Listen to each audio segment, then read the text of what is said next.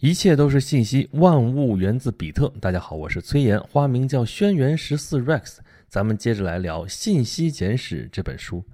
我们对于这本书的讲述已经接近尾声了，已经越来越接近我们现在这个时代所面临的现实，就是信息过载。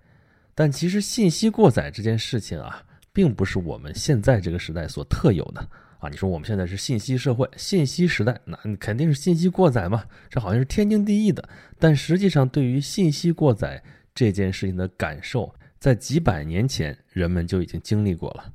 事实上，这几百年来，无论是印刷术，还是电报，还是打字机、电话、无线电广播，还是计算机，到因特网，每当一种新的信息传递方式发明出来之后，总会有人跳出来说。这种新的发明会给人类的沟通加重负担啊！你说好奇怪，这新发明出来的这种信息传递方式，不都是为了便利这种信息的交流吗？哎，它毕竟出来之后，它是新事物啊，新事物总是需要一个接受，需要一个学习啊，增加了一种新的复杂性，也就增加了新的隔阂，就给人带来了新的过载。所以每次这种新事物出现的时候，都有人唱衰。而这一切都是从几百年前开始的。几百年前对应的是什么？是印刷术。印刷术的发明啊，它到底有多么深远的意义呢？我们中国人可能感觉并不是很强烈。事实上，印刷术对于我们中国人的这个文化的传承，以及打破特有阶级对于知识的垄断，都是非常重要的一项发明。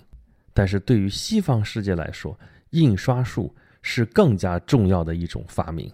啊，这其中的差别呢？我曾经在我的另外一个专辑《演讲录》当中啊，有一期节目专门就讲这个印刷术的事情。啊，印刷术虽然我们国家是最早发明了活字印刷术啊，毕生嘛，见于梦溪笔谈，对不对？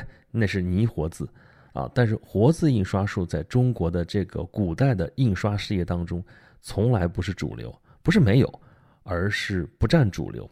可是这个活字印刷术在西方。却大放异彩，这是为什么呢？其中很重要的一个原因啊，就是东西方文字的差异啊。汉字啊，几万个汉字啊，常用的也有几千个汉字。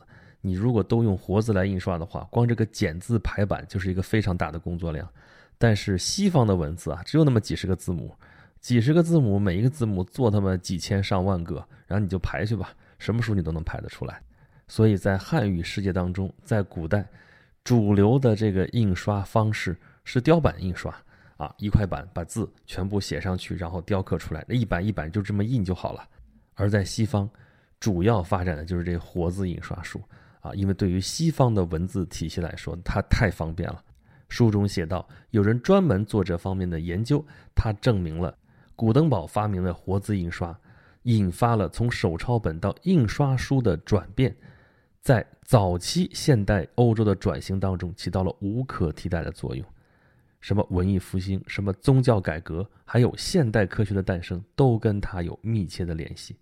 可以毫不夸张地说，印刷术塑造了现代心智。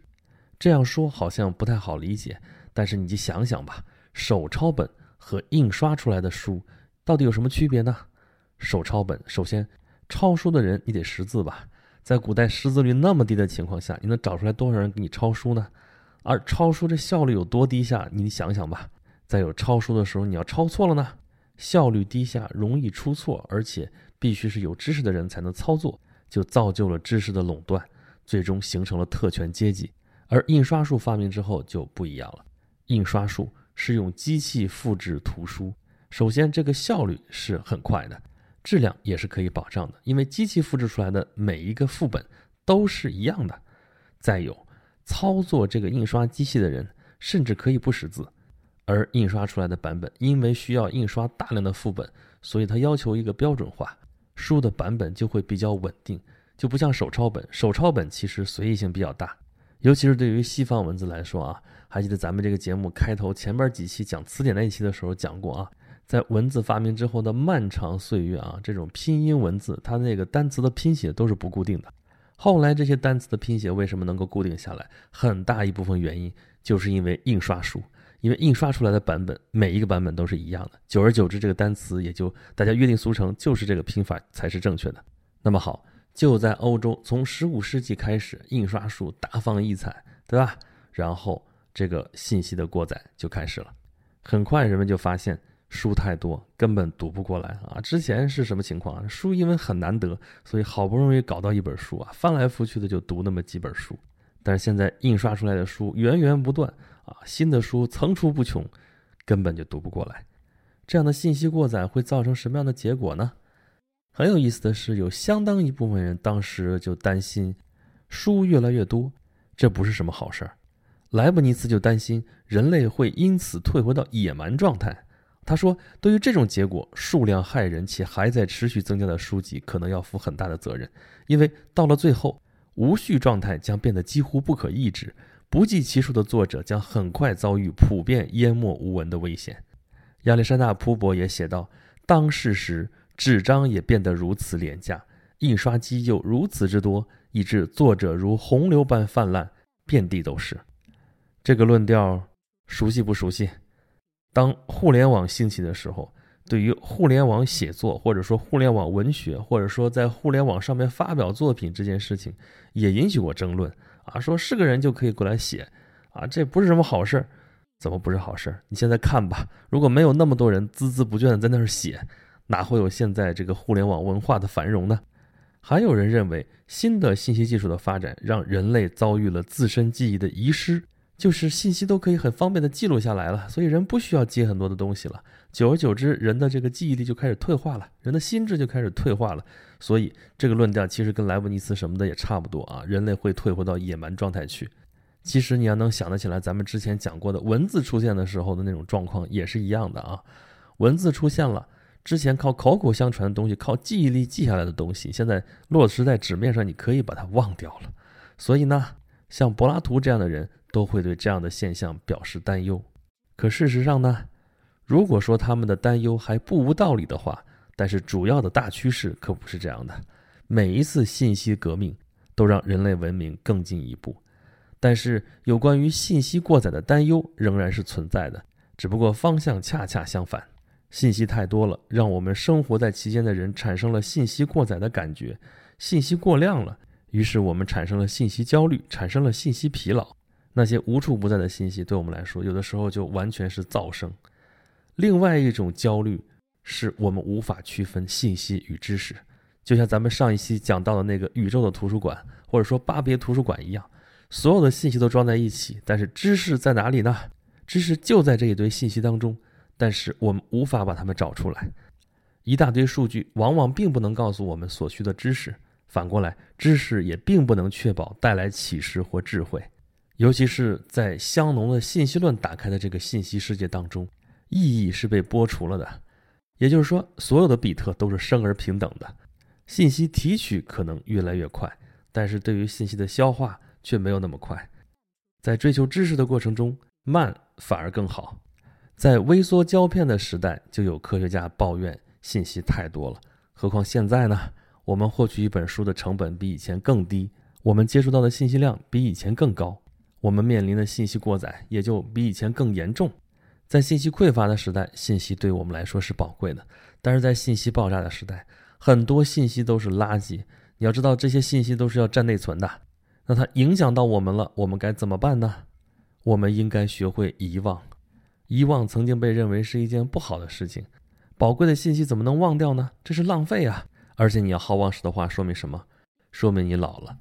但是对于现在这个时代来说，遗忘反而是需要付出代价才能做到的事情，遗忘也许跟记忆一样重要，所以现在大家流行断舍离呢，追求一种简单的生活，不需要那么多信息，不需要那么多噪声。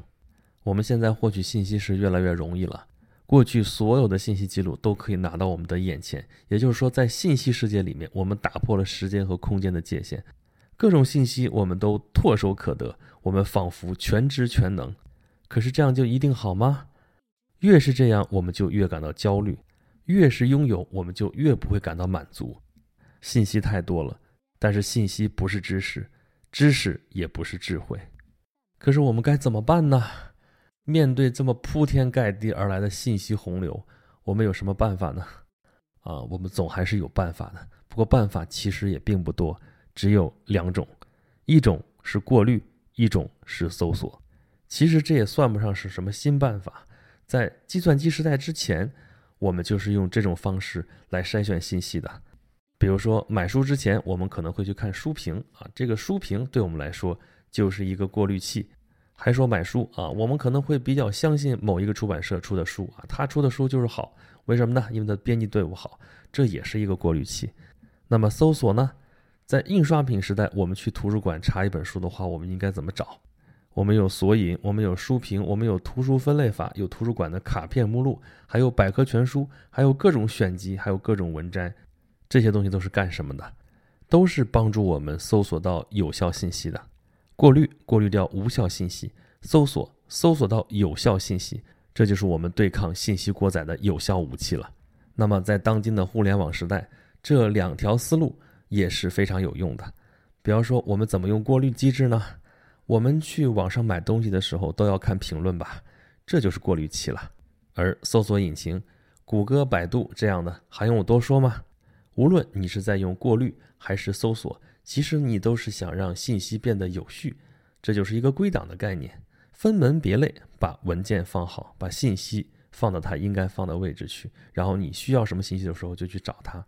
书中提到了 file 这个词，我们知道 file 我们现在一般翻译成文件啊，在计算机里面每一个单独的 file 就是一个文件啊，我们这个声音节目录出来之后，这个音频也是一个 file 一个文件，但这个词啊，在十六世纪的时候啊，在英国。它本来不是指的文件的意思，它本来指的是什么呢？它指的是一根铁丝啊，这个不要奇怪啊，这铁丝是干什么呢？是把一些信笺啦、把账单啦、便条啦，还有一些信件啦串起来的这么一个铁丝。后来呢，就引申出来什么文件夹呀、文件柜啊之类的，一直把它沿用到了计算机系统当中去。可是你把信息分门别类放好了之后，这就算你大功告成了吗？啊，很早就有人发现这个问题了，说你把一条信息给归档了之后，从概率上来讲，你就不可能再去读它了。这就像我们现在说的松鼠病一样啊，就只是囤积、囤积、囤积啊，买本书买到家里边，然后就放那儿，再也不去看了。收集了什么资料，分好类之后放在那里，再也不去碰它了。早在一八四七年的时候，就是那个咱们之前提到过的查尔斯·巴贝奇，他有一个朋友叫做德摩根，他就认识到这一点。他说：“对于随便一本书来说，图书馆并不比废纸仓库好到哪里去。